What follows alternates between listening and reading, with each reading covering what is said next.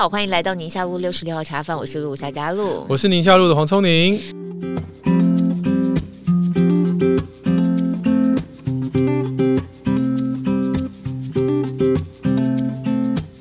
哦，最近医界的新闻非常之多哟。你为什么又要提到医界呢？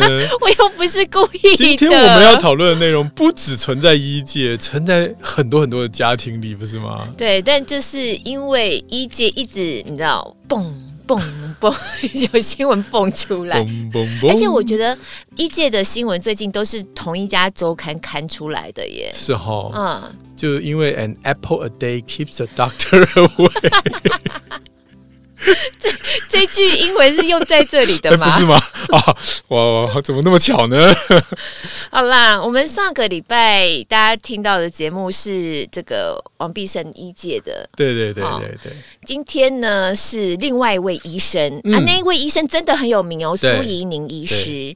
其实我生老三就在他们诊所耶，耶，真的、哦，对对对，因为他们诊所在后来，不是应该是说我生老大老二的时候还没有这个诊所，对对对对对。他比较晚进才创建这诊所，哎，出来之后在业界真的是就是消费者也很受好评了，对对对，所以创业有成。就没想到最近大家如果有注意到他的新闻的话呢，就是发现到他跟家里头的关系非常非常紧张，对对，嗯，那我们今天想要从这个点来聊一聊我蛮深刻的问题，对，哈，呃，我这边先帮大家做一下新闻背景说明啊，其实就是在台北地检署这边十月底呢办了一个。逃漏税的案子，结果被检举的就是这位很有名的妇产科的医生苏怡宁医师，嗯，说他当时在台大医院呢有收顾问费很多钱，那利用妹妹当人头去避税，结果进一步才知道说，原来检举他的居然是他自己的爸爸。嗯，然后又再去扯出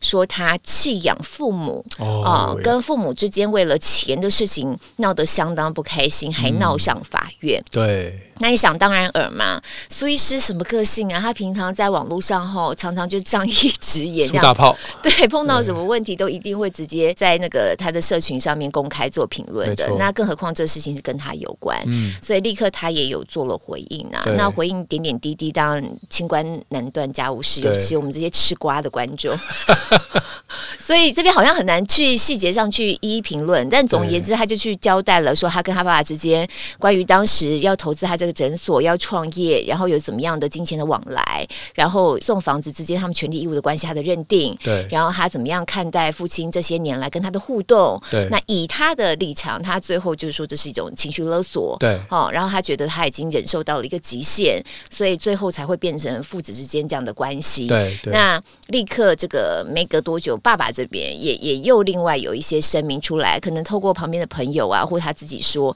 那又再去呃指责了儿子怎么样的都不理爸爸妈妈，对，然后说他怎么样事业有成之后才像变了个人似的，要不然我们原来一家是非常和乐的，嗯，然后又说都不来看妈妈哦，妈妈为了儿子都不会回来看他，呃，病的都怎么样了，就是每天都伤心的以泪洗面，嗯嗯，点点点点点这样子。对，所以我觉得这父子之间的关系，儿子是觉得父亲从以前到现在不断的情绪勒索，嗯，然后他受够了，嗯，那爸爸这一方面是觉得说我养你育你，然后让你现在有这样的身份跟地位，其实他们父子都不缺钱，然后为了那两百万，两个人在法院搞来搞去，我觉得看了这个新闻，我跟露露应该都有一个很明确的想法，就是我们现在也是。也是人家的孩子，我们有我们父母跟我们之间的关系，跟我们未来我们的孩子也可能会跟我们之间的关系，对对，也会功成名就。那我们怎么？哎，没等等等，我不晓得我们的孩子会不会功成名就。If if 在世人的眼光下了哈，我们要强调。怎么看我都觉得我还是不 啊，干嘛讲？成长型思维嘛。OK OK，加油喽，加油喽！三位姚董，姚董。我我自己是每次看到这样的新闻哈，什么父子反目成仇哈，我每次看到这种新闻。上法院呐、啊，然后为了官司啊、互告啊，这样我心里头都有隐隐的一种难过，因为我觉得我们每个人都曾经是孩子，然后到我们现在，我们是父母，然后未来我们有一天也会年老，就是孩子会长大。就你看着这个亲子关系一路的变化，哈，到底是在哪一个点感觉起来好像就开始有点变质了，就是不是那么单纯，就是我爱你，我照顾你，然后我们之间是出于爱的这个彼此的互动，嗯，就心里头有一种觉得伤心的感觉，就到底在哪一个地方出了什么问题呢？我觉得我们今天想要来聊聊这个部分。Yeah. 嗯，今天我们邀请一位精神科医师跟我们我的好朋友一起跟我聊，因为我觉得这个问题其实很深入在我们的 mindset 里面，哦，就是。它不是一个单一的说对或错，孝顺不孝顺，听话不听话，它是一个很深层的对于生命的这种掌控的欲望，然后当你失望的时候所做出来的反击。哦，我我我是这样解读的。嗯嗯嗯啊，Yeah，所以我想今天我们就找黄俊文医师一起跟我们来聊聊。哎，哎，那个露露好，聪你好啊，各位听众朋友大家好，我是黄俊文医师。两个黄医师哎，对，他叫小布医师了。小布医师，因为因为他是 Brian，对对对，因为英文名字叫做 Brian，对。对对，好，叫英文亲切点，Brian，对对，Brian。跟 Daniel，Brian，Brian Daniel，Brian 跟 Daniel 是要出道吗？B N D，好的，也像内裤的牌子，都去哦，那是 D N G，是不是？好啦。我觉得黄医师这个 Brian 应该在他的诊间有碰过非常非常多，因为这样而到成年了有一些情绪困扰的状态去求诊。是，但是我看这个新闻之后，我又想同时拉出另外一个新闻，就是说。今天我们看到苏家的父子是反目成仇，对对。那感觉上我可以定义是因为这个父亲的掌控欲望没有办法从儿子身上得到满足，不管是金钱或者是权力或等等的。嗯嗯。可是我也发现身边有很多我们之前聊过的，比如说妈宝啊，其实很多状况下是他们的掌控欲望，儿子是配合的。哦，你要掌控我来吧，哈，嗯，你要介入我的婚姻，介入我的家庭，介入我的生活啊，为了要背上孝顺或者是这种完美的形象，我就让你介入，让你侵入，让你插手。我以为妈宝是为了我不想为自己负责，反正有人可以让我靠。哦，这是我今天要讲的，已经准备好一本书要推荐。的确，逃避是一种应对的方法。哦，但是不管是反叛、逃避、顺从，嗯。它最根源的源头都是因为有一个掌控的欲望在你后面。等于是亲子之间，就像你刚刚讲的那个分离的过程，不知道哪个环节出了问题，嗯嗯，导致他脱离不开，或者是逃避，或者想要跟自己的父母对抗，嗯。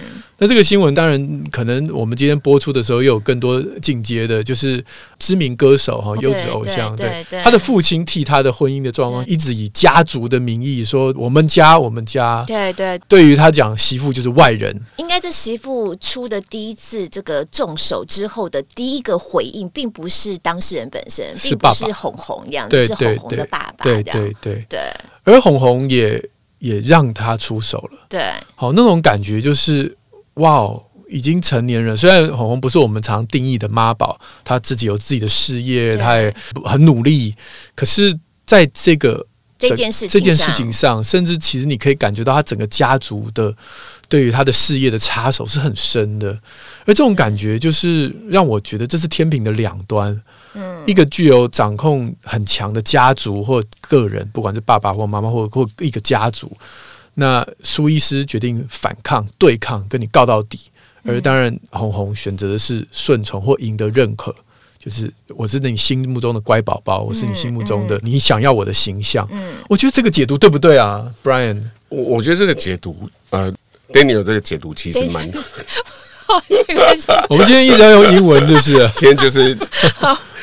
不过刚刚就是呃，聪宁讲到一个很重要的重点。其实我觉得很多人一听到“妈宝”这两个字，就会觉得说啊，一定就是父母介入很深，可能没有自己的事业，可能在专业上也没有成就，或者就是一路就是靠爸族、靠妈族。对。可是包括我在整间遇到的状况，或者说我们讲最近这个新闻事件。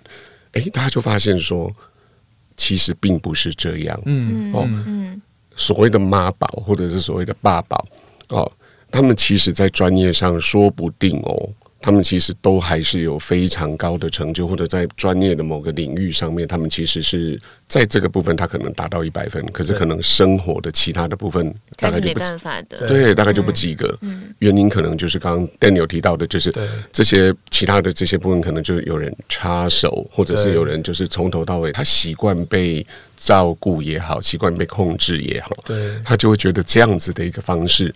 对他而言，他没有差，对。但是问题常常就出现在当另一半出现之后，嗯，比如说结婚之后，嗯，那另一半的家庭，因为两个人走路不一样嘛，对对，原生家庭不一样，走入家庭之后的那个动力就会出现很大的冲突，没错。所以整间遇到的状况也常常会是这样，嗯，是在当他们大概不会是婚后第一年、第二年这个蜜月期，嗯，啊，可能孩子出生后或者是之后，渐渐的。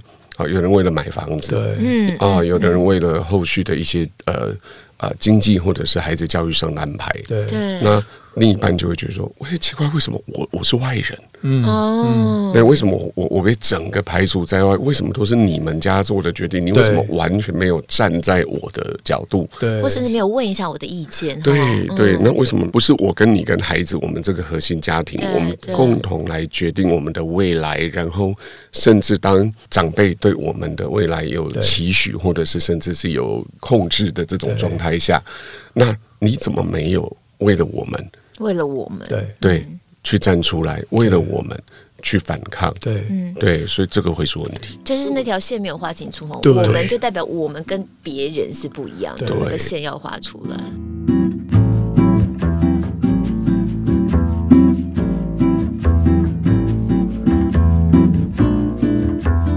所以我就把这一些新闻事件，我决定把今天的主题定调为。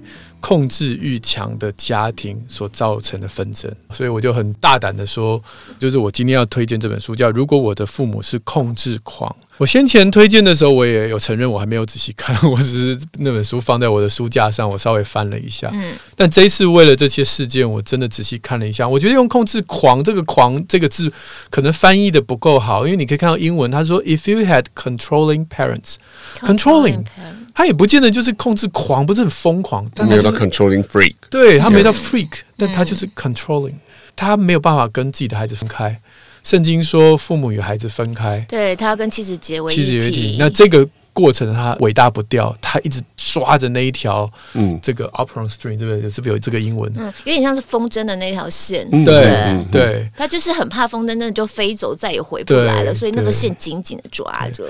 这本书好的地方就是，它虽然标题是说，哎，如果我的父母是控制欲很强的父母，但他没有要你指控你的父母，他是说你现在生活造成的混乱。很有可能来自这个控制欲的家庭带给你一辈子的影响。嗯，所以如果你能理解，你不需要去跟你的爸爸妈妈，就是哦，原来是你不是，是因为你能够理解，你就可以把你的 mindset、你的思维调整一下。比如说，他说，当你的家庭有控制欲很强的时候，你到了成年人，你可能会有这五种面对的方式。那我们就可以对号入座。然后，第一种就是顺从。什么都是你说的算，那就好吧。那那我就听你的家族的意见，就是我的意见。嗯。第二个就是反抗，那就是我今天完完全全跟你切割开来，然后叛逆，从青春期一路叛逆到成年人，成年人就已经不是青春期，已经不是叛逆期很长这样子哦。迟迟来的叛逆，迟来的叛逆哦，一直都在叛逆这样。但我会就想到真的是苏医师这种，对，像是这样子。嗯。那第三种就是打哈哈、嘻嘻哈哈啊，随便啊，都好。那这一类的孩子，如果家里有两三个孩子的话，他就会容易失去了父母的关注啊。我们家那个孩子是最最没有成就，因为他什么事情都哎呀随便啊，什么都好。他其实这是一种消极的对抗哦。第四种就是刚才提到的传统的传统典型说的妈宝，他就隔离自我隔离，就是每天就是打电动啊，躲开了，反正我躲开你的控制，可是我迷失了我自己，那自己对自己就没有任何的期待。嗯嗯。那第五种。也是比较社会上常见，叫争强好胜。就既然你 control，你对我设下那么多的框框架架，好，我就做给你看，我要做到最好，我要让你知知道我我是你心，我可以，我是你心目中那个最完美的儿子或女儿的形象。可是他因为为了赢得父母认可，而内化了一些不正常的价值观。是。好，那这就是我觉得这个开宗明义，在这个书本里面给我们看到的这个这五个点，我就脑海里浮出超多的。人物画面可是，可是你说这，因为你刚刚讲这，他不是 controlling free，不是那种控制狂嘛？那我就说一句话：哪个父母对孩子不是有一点控制呢？有些孩子还小的时候，对不对？你说更小，张罗他所有吃喝拉撒睡，全部都是我说了算。到他慢慢长大，他要。补习要补什么才艺，要学什么，去上什么学校？哪一个父母不是呢？对对啊，所以这本书开宗明有有有另外一句话，我觉得很好。刚才 Brian 也跟我 echo 这一点，他就说，其实现代的父母很困难，因为我们古时候就是君臣这种君君臣君主政治的观念，所以上面这个呃掌权的人说话，下面就听话，在家庭也是一样哈，跟着父亲讲的话，家里就是照做哈。那那这样一。的模式已经运行了几千年了。对。但真正如果说在我们社会上的改变，民主啊、自由这些观念、人权的观念，也是过去这一两百年才慢慢真正是普世的价值。我昨天跟我儿子讲这句话，他说：“嗯。”不是以前那个希腊时代就有民主吗？我说谁跟你讲那个？我以我以为他跟你讲说希腊时代那个伊底帕斯情节。没有没有，他现在在读那个，他就直接要反抗我。雅典从城邦式民主，对对对，我说对对对，我说那是起源。嗯，但真正变成而且普世都都觉得啊，大概这样是比较好的，也是个一两百年的事情。所以从社会的氛围再慢慢进入到家庭，家庭以前也是权威型的。慢慢变成是啊民主式或共好式，或者是给孩子足够的人权跟自由，这些观念也是慢慢这一百年渗入到我们的生活当中，变成常态。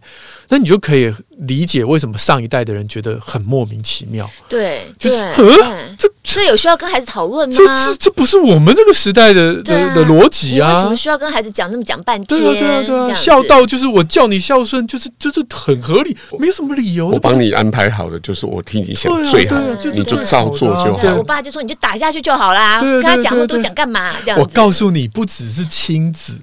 连养宠物都是，啊、你知道吗？你知道跟他怎么样吗？是不是？我那天，我现在不是主持一次搞定吗？然后那个节目现在就常常每一个月会有一集是跟宠物有关的。嗯，那我们就讲请了两位兽医师跟这个宠物的沟通是、治疗师等等的，然后你就发现来了三位跟宠物相关专业人士，其中有两位的观念跟别人不一样。样？就是其中一位还是很老套，就是。我们家的宠物呢，你要它乖，要它不叫，或者要它听规定，就是要有阶级。宠物，我是它的主角。对，宠物要认阶级。对，所以你如果家里有小小孩，你就要让宠物知道，这个小小孩虽然身形比你小，他位阶比你高。嗯，那暗示下就是，他如果不听话，就是给他扁下去就对了。嗯，另外一边的兽医整个翻白眼，就差点要站起来骂人了。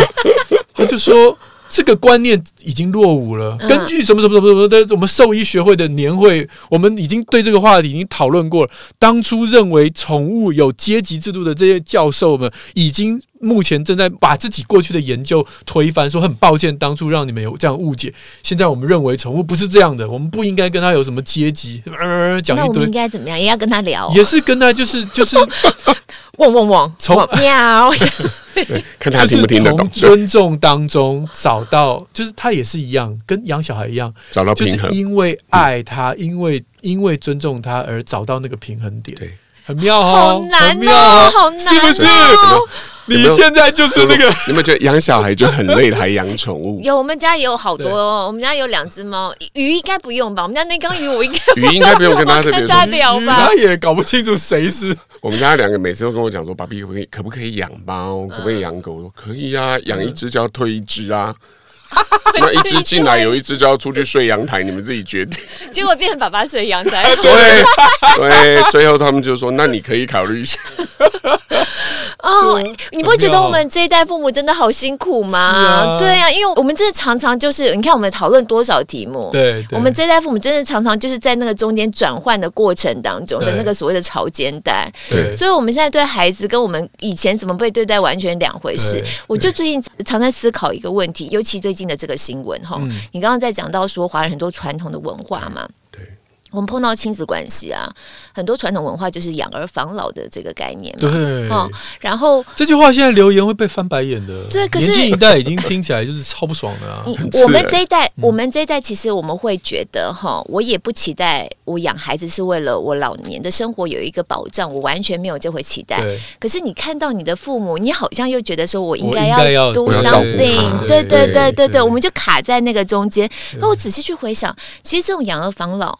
以前的这种想法，他真的感觉起来亲子关系变成一种交易式的，就是我为了我的老年生活有保障，所以我现在好好照顾你。等到你长大的时候，我就时不时一直提醒你说：“你看，你小时候怎样怎样生病啊，我怎么怎么三更半夜怎么怎么顾啊，哦，家里怎么样怎么样穷啊，但我怎样无论如何都要挤出钱来给你上学啊。所以你现在难道不应该怎么怎么怎么的吗？”想想好像跟。你看，又是草间带父母。我所期待，我跟孩子的互动是基于爱，所以你那长大之后，你照顾也是基于爱。这中间其实是有冲突的。嗯，可是老实说，我自己也常常卡在这个矛盾跟挣扎当中，这有一种拔河，因为我们就是在转换的这个时代。对。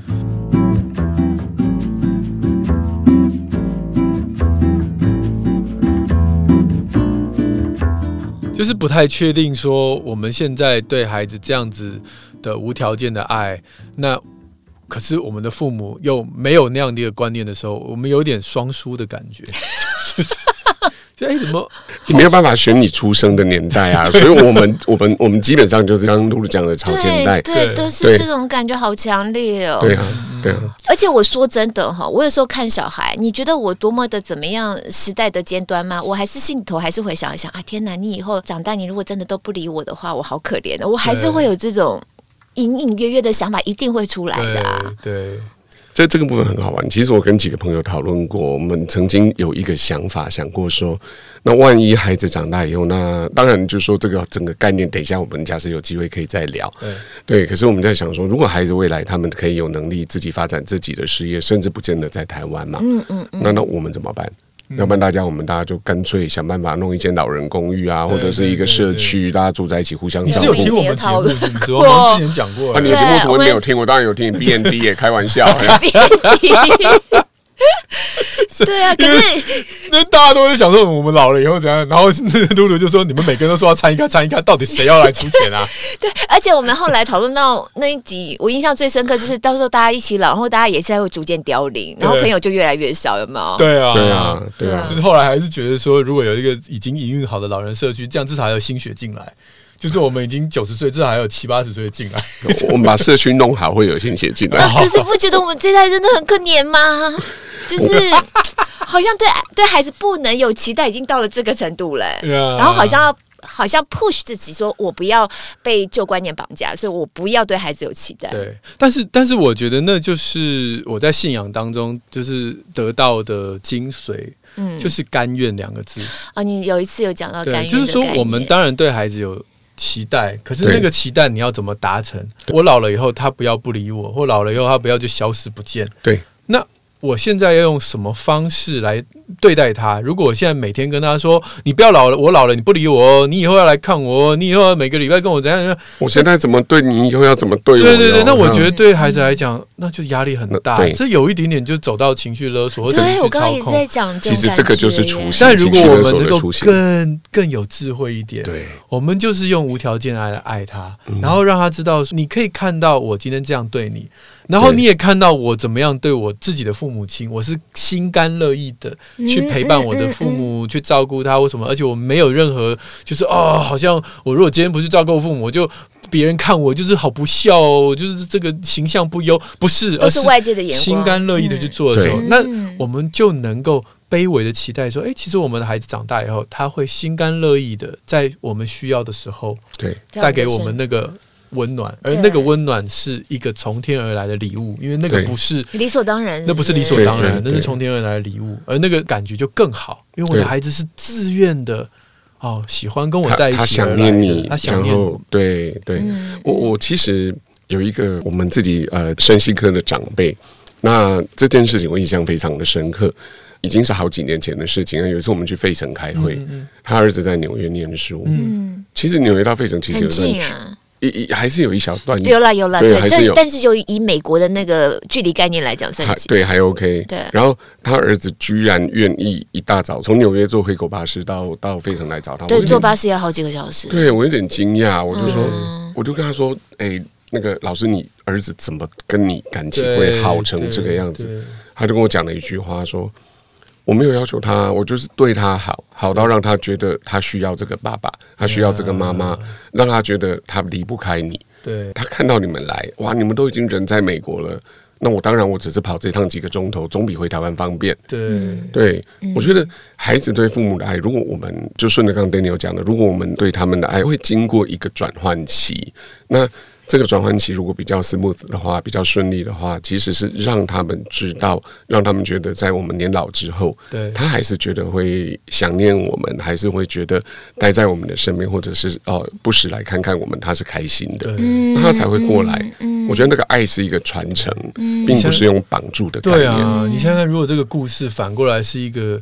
呃，不是心甘情愿的状态。爸爸说：“哎，爸爸帮小孩买了机票，我已经帮你买了纽约到费城机票，你怎么不来？对对对，哦，那种感觉超不好的啊。对对对。”所以，我们常常节目当中有时候会讨论，大部分都是我们跟我们的孩子哈，在网上看我们跟我们的长辈之间的那个亲子关系啊，然后再对照这些新闻。我有时候就在想一件事情，是不是当我们成年之后，就会变成成年人跟成年人之间的互动？嗯，所以他们很多事情就开始权利义务会讲的越来越清楚。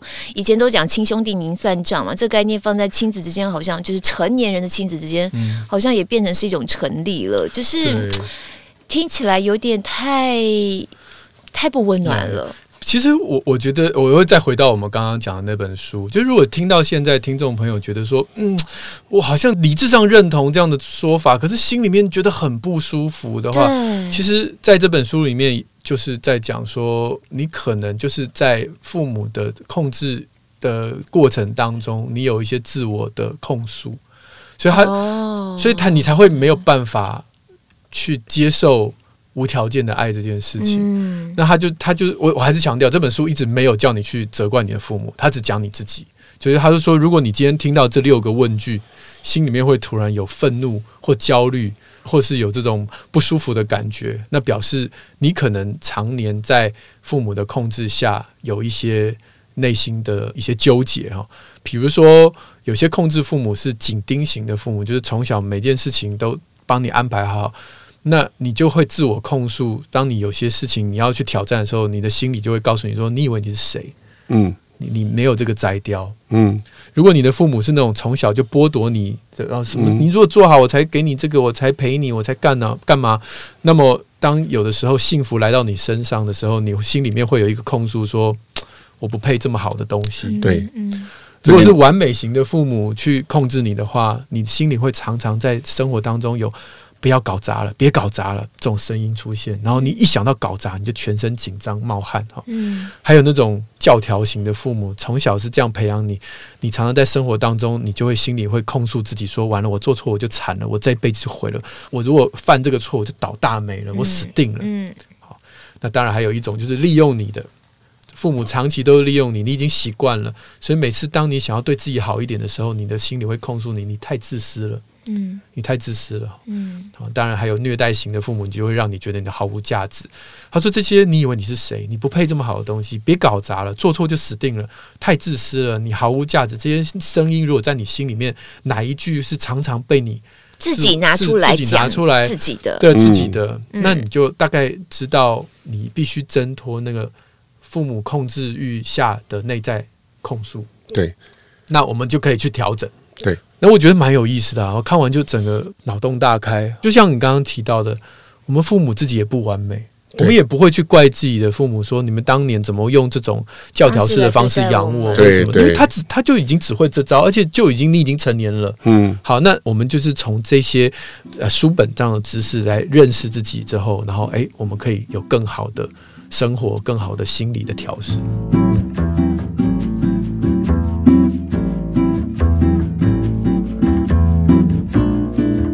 对，我觉得从你讲的这边很重要的一点是，其实这本书我觉得写的不错的地方是，它其实着重的重点是在自我的调试，其实并不是在啊你怎么去责备你的父母，对对对，因为我们没办法选择我们的原生家庭，他们也有点无辜了。对对，那他们可能搞不好他们的父母更教条是，搞不好他们的父母更完美型，他们还觉得我已经好，我已经我跟我的有的时候常听到他们讲一句话说，你的爸妈比我的爸妈好。对对对对对对对，这句话，哎。搞得好像连我自己都，我们好像也 我自己好像也讲过这句话，多多少少啦哦。其实一方面是自省，但是一方面我觉得另外一个重点就是，我们应该要做的事情，应该是在当你发现你自己在呃自省的时候有这样的想法的时候，或者像刚刚 Daniel 讲到说有这些自我控诉，你发现自己的情绪受到影响的时候。重点应该是着重在我们怎么去调整跟平衡，对，还有做最后的切割跟独立。嗯，啊，那在整个呃身心科或精神科，我们在讲心理学的发展领域上面，我们刚刚有聊到，其实从你讲儿子的事情，对。对，那我开玩笑讲到说伊迪帕斯情节，对。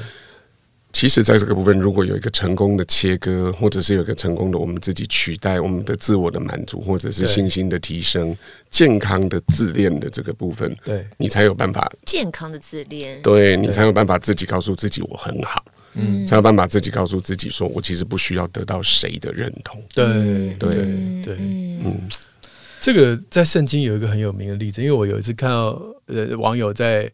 看到这些事件，说的感慨，说十诫里面有这个要孝敬，要孝敬父母，他就超不爽了。我猜他一定在童年的时候有受到很多的阴影，然后他就说：“哈，十诫要孝敬父母，怎么没有说要对孩子好一点？”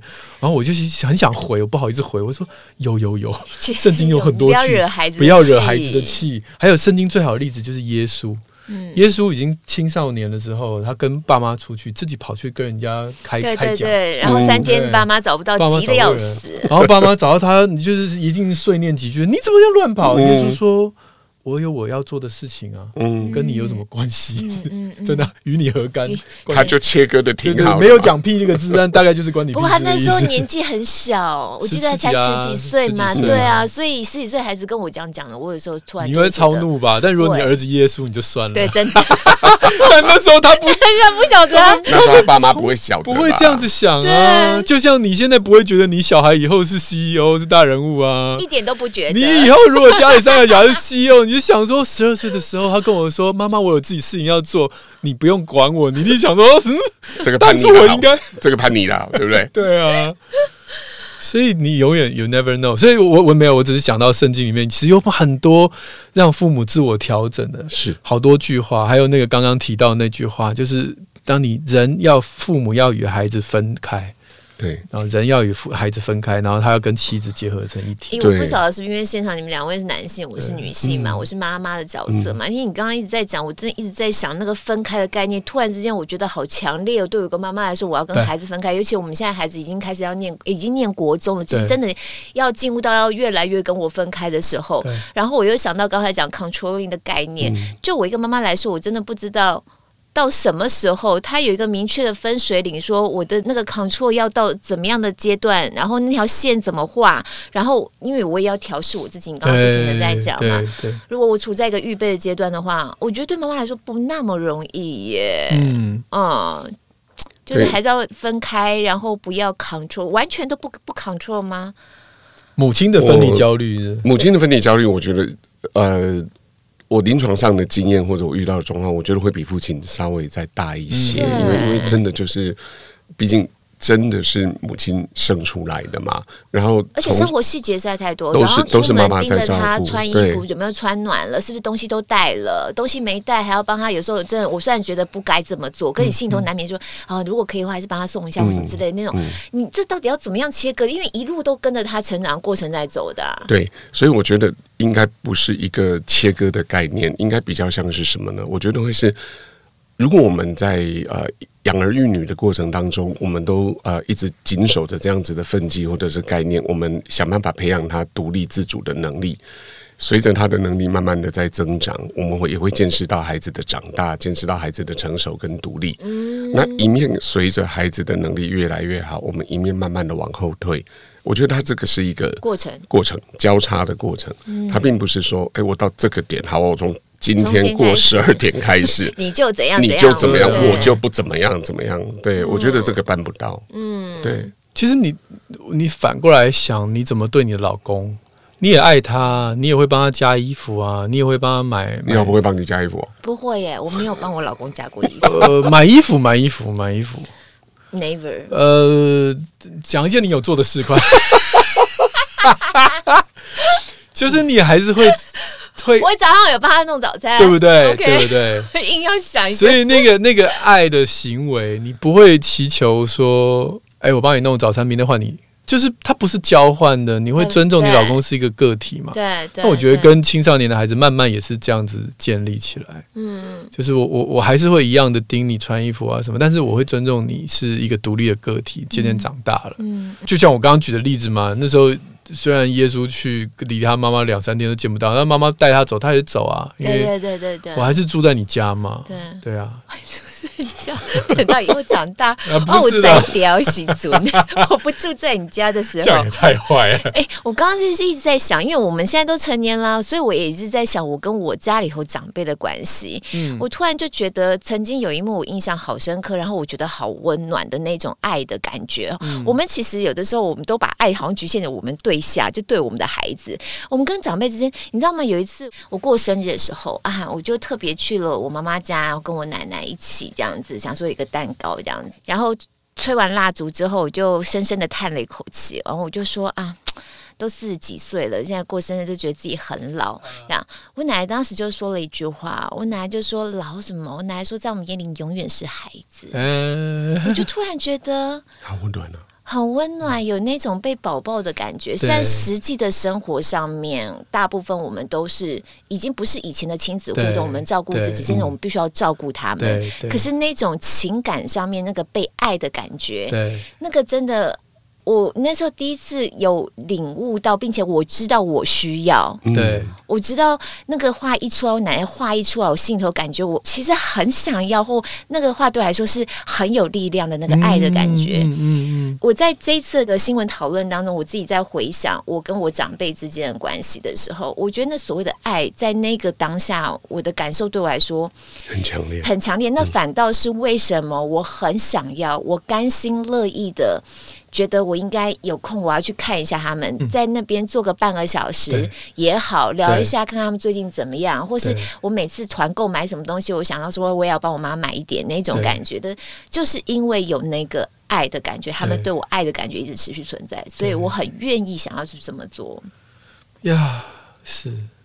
很有很有，我觉得我一直跟我自己讲，等我老了，那个智慧希望不要消失，就是那个智慧是你说话的语气。我说老实话，我们真的不见得能够刚才讲的这么完美，说我们能够对孩子是无条件的爱啊，然后都没有任何期待。我们是 human beings，我们没有办法。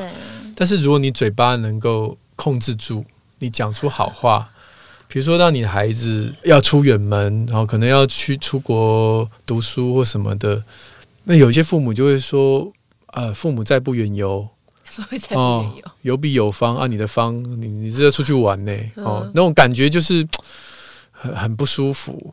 但是如果你今天是不用担心我会照顾好我自己之类的，那你就祝福你，真是很有很有这样的一个这个收获啊，或者是呃，好看看你这样子能够出去挑战自己，很开心。那你不觉得你的孩子回来第一件事情就是找你吗？就要跟你分享他可能去游学啊，或出去玩啊，或者是怎么样，他所经历的一切一切。嗯，但如果你是讲的一副酸溜溜的，就是啊这样子我好孤单哦什么的，那那你都没办法来看我。其实只是讲话的方式一不对，我觉得对孩子来讲那个。回来看你的动机就不纯了，这好像就是成年之间的亲子关系，有时候常常会出现这样的场景。哎，那我就要提醒自己，我老了以后讲话要漂亮一点。嗯，对我我们讲不漂亮，我们就少讲了。是哈，嗯嗯，爸爸，我要去这个游学三个月。嗯嗯，你怎么都不讲话呢？有缺什么吗？对，啊，住哪间饭店？啊，爸比可以在旁边住一间吗？就发现出国的时候，后面都有一个戴着墨镜的华人，嗯，背后灵，背后灵，真的，你看，这就是 control freak，对，好不好？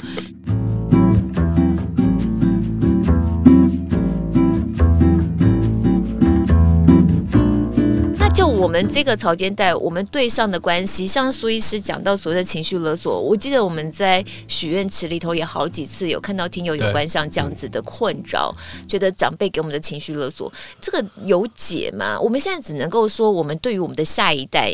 我们能够做到什么？我们尽量做，去缓和我们之间的关系，或或去呃，让我们在未来也有很好的成年之后的亲子关系。嗯，但就目前已经存在的，我们跟上一代之间呢，已经存在的问题，我觉得要去改变。呃，其实临床上真的很常遇到这样，就是，嗯，我可不可以把我的爸爸妈妈带来给你看啊？哦，对，我就会很委婉的告诉他们说，你知道这个问题的存在，你知道这个问题的本质，可是你的父母并不清楚。你带来给我看，我们只会得到一个答案。他觉得你跟医生串通好，你们才有问题，有问题的不是我。回去你会更惨啊！所以其实真的，我觉得在这件事情上面很辛苦的，还是我们自己必须自己去做调整。对，那当然在对父母假使真的假使不幸，真的是刚刚从你讲到的这几个 type 比较特殊的 type type，或者是。这个 type 里面，它算你算是比较极端的这种光谱另外一边的这样子的状况的时候，就必须去做独立跟切割，让自己在情绪上面，你可以得到一个比较平衡、比较平缓的状态，你也比较有能力，可以好好的去面对他们有的时候一些比较不合理的一些要求。嗯，对，那。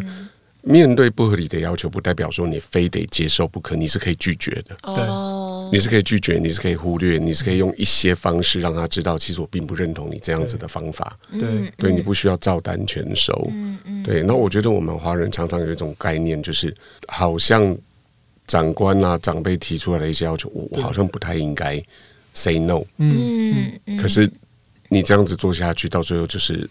不断的压力的累积，到最后你一定就是爆掉。对对，嗯，改变的过程一定不舒服。对，你今天要改变你的亲子关系，你要改变你对别人，就是因此影响你对身边的人的关联。好，比如说像刚刚 Brian 讲的，你对父母是唯命是从，你可能对你的老板也是。哦，所以今天你要改变不容易。嗯，但是。勇于去做这样的一个调整，会让你下半辈子过得更好。嗯嗯，就像书里面讲的那五种形态，我们刚刚开始节目讲的，比如说你是这种顺从型的，那刚刚已经提到了，你的改变就是能够做更更勇于做决定。如果你的应对的方式是反抗叛逆的话，那或许你反而要调整，增加包容度。也许你的父母讲的十句话里面有九句可能你要反抗，但也许其中有一句。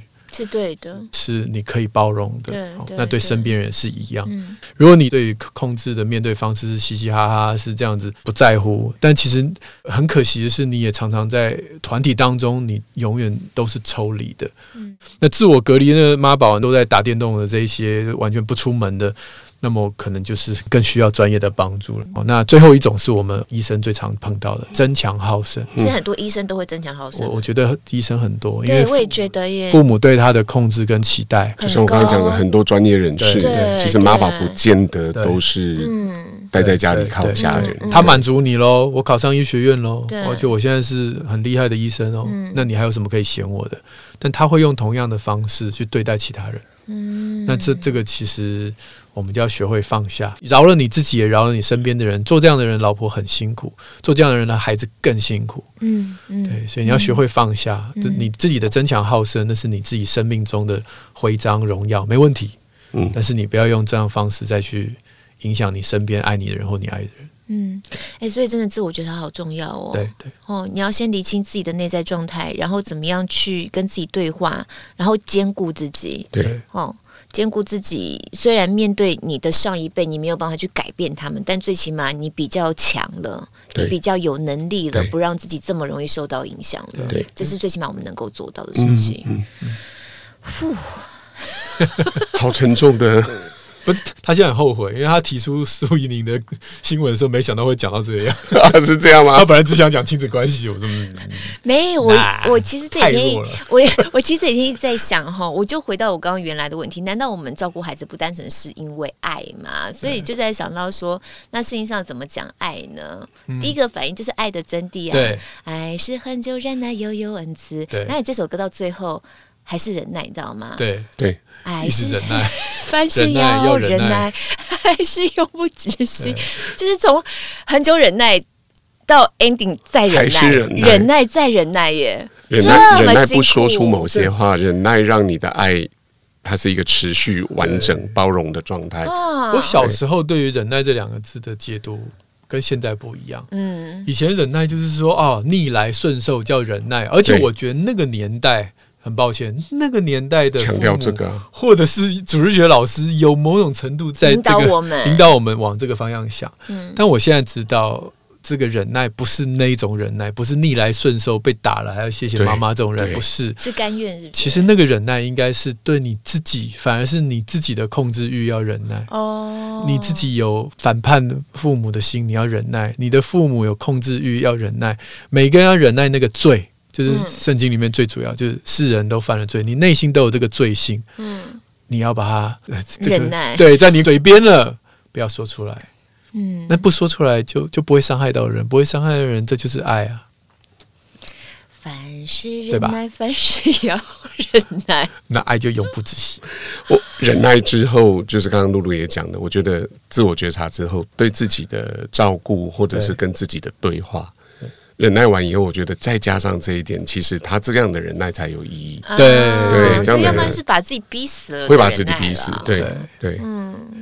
真的逻辑是在往上啊，就是既然我们没有办法有这种无条件的爱人的能，就是不能百分之百。对，那至少我们可以从神的爱去感受，这这是这个信仰的脉络。对对对对对，所以所以这个后面就有点很偏神学，我们就不提了。但是如果今天没有读圣经的，我们可以从另外一个角度，就你可能没有办法成为一个无条件爱人的人，就是你可能没办法百分之百，至少你心目中有一个。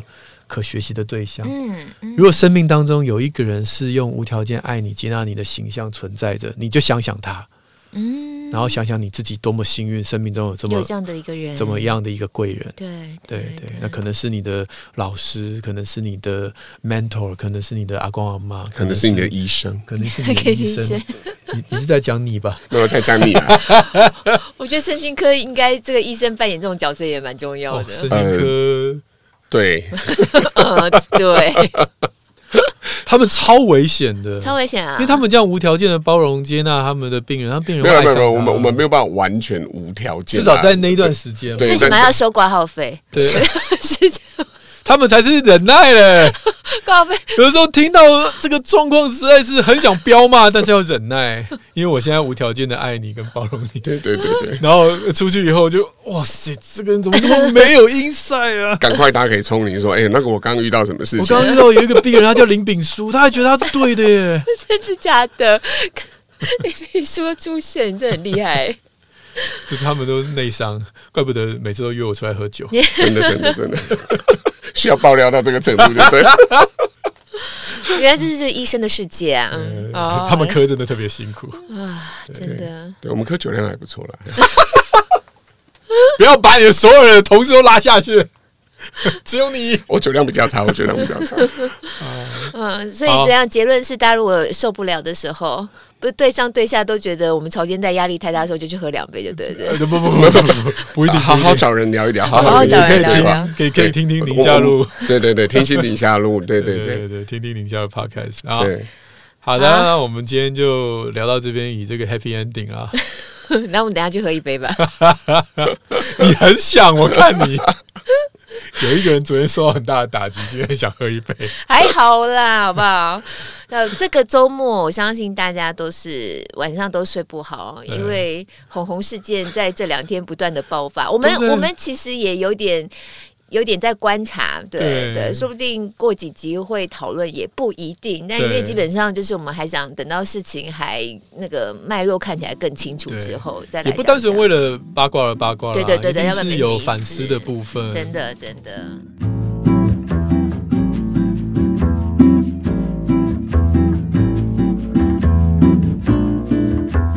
好啊，那我们。来推荐一下读，我已经推荐完了。好，如果我的父母是控制狂，对对对。If you had controlling parents, how to make peace with your past and take your place in the world？如何设定界限、自我修复、终止控制的世代循环？嗯、作者是加州的心理学院的心理学博士。好，那么他有二十年的资深的婚姻家庭心理师啊，专门协助成年人克服不健康的家庭控制啊。这本就是他的代表作。嗯，丹纽哈斯 Daniel Hath，嗯嗯，听起来很像 Daniel 哎，Daniel Hath，Daniel Hath，对。哎，你以前认识他吗？没有，我之前不认识他。I'm very familiar with Daniel，但是这个 Daniel 这个我没办法。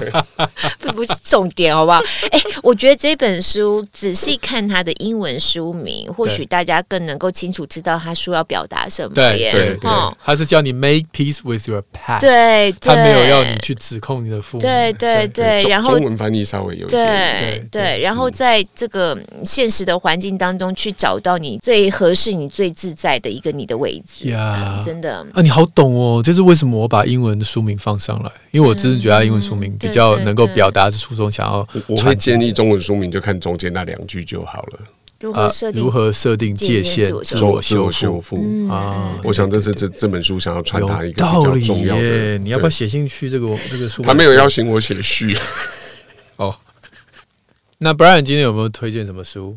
好诶、欸，我觉得你推荐这本，我觉得是相当相当的呀。Okay. Yeah 嗯，推推荐 Brian 的诊所。啊，哦，有这种工商服务，不要闹了。啊，来露露，来露露。好，小编这边推荐你给我们的一本读物，叫做《爱需要勇敢，创造幸福感的关系练习》。我在想，他因为讲到关系练习嘛，所以它里头可能有一些特别 case，然后带大家怎么样去进行练习，包含了上有老下有小，就是我们现在这个潮间带的家庭照顾者。那里头有一些社工的第一线的一些真情的观察，他们在。呃，贴近到他们的个案的时候，看到的一些故事。嗯，那这本书其实蛮多，其实蛮适合我们这一个年纪在看的啦。嗯，因为它真的很多，就是我们在讲成年之后的亲子关系的互动嘛。要。对，嗯嗯嗯，所以这边也是小编特别针对我们今天这个题目，也可以推荐给大家的一本读物。特别，他在这边写说，特别是上有老下有小的家庭照顾者，对对，透过九道美好关系练习，缓解日常疲惫的身心灵，是不是很适合我们这个？就是我吗？对，又叹了一口气。好。那我们今天就先到这边。那请 Brian 陪我们听听那个鸡汤时间哈。哦，非常荣幸，没问题的。第一位是给个秘籍吧，他从 Apple Podcast 进来听，他说很棒很营养的 Podcast。原来黄医生这么幽默，每次听到两位的互动对话都超触迷的，赞赞赞。谢谢啊！我今天又邀了另外一位幽默的黄医师来，有听得出来吗？而且我跟你讲，我其实认识你这么久，真的就这一年做 Podcast 知道你有时候你真的有点幼稚、欸。我这 就他的笑话，他真的很幼稚哎、欸。你是看了我昨天脸书是吧？没有，你那个雅慧上次唱吴雅慧，我就觉得是什么东西。你有看我昨天脸书吗？你昨天怎样？我说我那天开车在路上看到一个建案。哦叫做天上的天，然后沐浴的沐，嗯，然后他那个建案在天母嘛，哦，然后我就看到那个建案，我就跟我老婆说，这个建案的名字实在太好笑。她说哪里好笑？我说以后如果有人住里面，说，哎，你住哪里？她说哦，我住天母。她说你是台湾人，为什么讲话要外国腔？没有，我住天母，我没有外国腔，天母。然后大家都觉得我很幼稚。抱歉，因为你那天唱吴雅慧，我真的觉得哦，吴雅慧那个很老梗啊，可是你在，我就觉得很好笑了。你有没有同学叫做姓吴，没有名叫雅慧？我们以前小时候这种猜猜妙有啊有啊。那他的主题曲是什么？你看，所有的所有姓吴叫雅慧的小孩一定会背唱吴雅慧，吴雅慧。哦，拜托，是不是 C？